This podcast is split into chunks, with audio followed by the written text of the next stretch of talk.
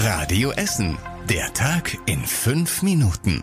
Am 1. Dezember mit Zoe Tassovali. Schön, dass ihr dabei seid. Die Vorweihnachtszeit ist ja jetzt schon offiziell eingeläutet worden, gestern durch den ersten Advent, heißt auch, dass es in den Geschäften so langsam voller wird.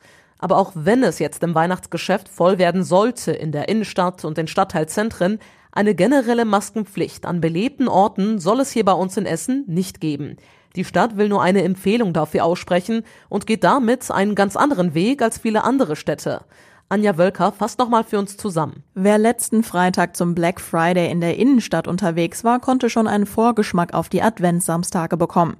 Zu Spitzenzeiten waren trotz Corona doppelt so viele Menschen in der Kettwiger und Limbecker Straße wie im Durchschnitt.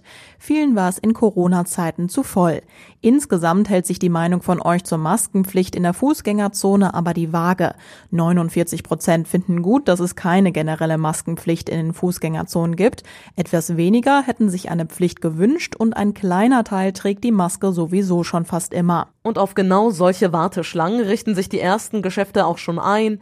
Die neue Corona-Schutzverordnung sorgt dafür, dass in großen Geschäften über 800 Quadratmeter nicht mehr so viele Kunden rein dürfen wie bisher. Die meisten Supermärkte versuchen das zum Beispiel über die Anzahl der Einkaufswagen zu regeln. Wer rein will, muss einen Wagen nehmen und es sind nur so viele Wagen da, wie Kunden rein dürfen. So machen es unter anderem Edeka in Altendorf und Borbeck oder Rewe in Stoppenberg. In den nächsten zwei Wochen rechnen sie noch nicht mit Schlangen vor der Tür, kurz vor Weihnachten aber schon.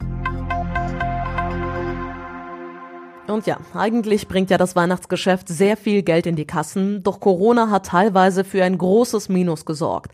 Ein so großes Minus, dass einige Geschäfte sogar schließen müssen. Um zu vermeiden, dass jetzt hier bei uns in der Innenstadt zum Beispiel die Läden leer bleiben, will die Stadt was unternehmen. Sie will vor allem leere Läden auf der Limbecker Straße für zwei Jahre anmieten und günstiger weitervermieten. Dafür kriegt sie rund 974.000 Euro vom Land. In den Läden könnten dann zum Beispiel Start-ups oder Pop-up-Stores einziehen, sagt die Stadt. So könnte die Limbecker Straße auch wieder attraktiver werden. Da die Miete geringer ausfällt, ist außerdem das Risiko für die Unternehmen nicht so groß. Mit dem Geld vom Land will die Stadt außerdem auch den Willy-Brandt-Platz und die Fläche rund um die Marktkirche aufwerten.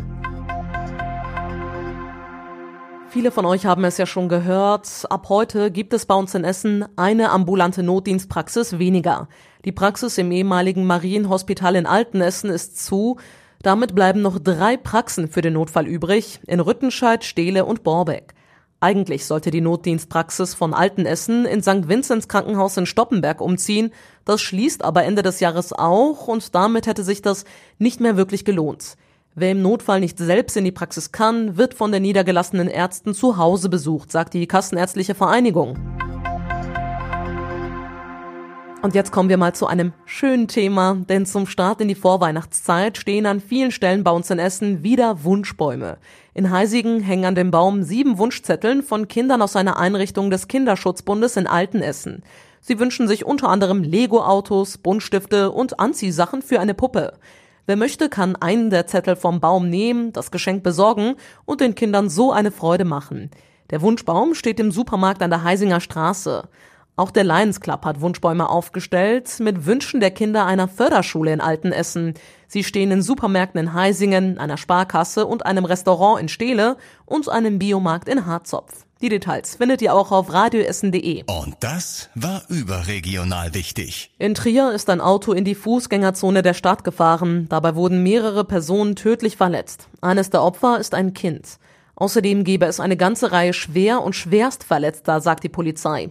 Den mutmaßlichen Fahrer habe man festgenommen. Es handle sich um einen 51-jährigen Deutschen, heißt es.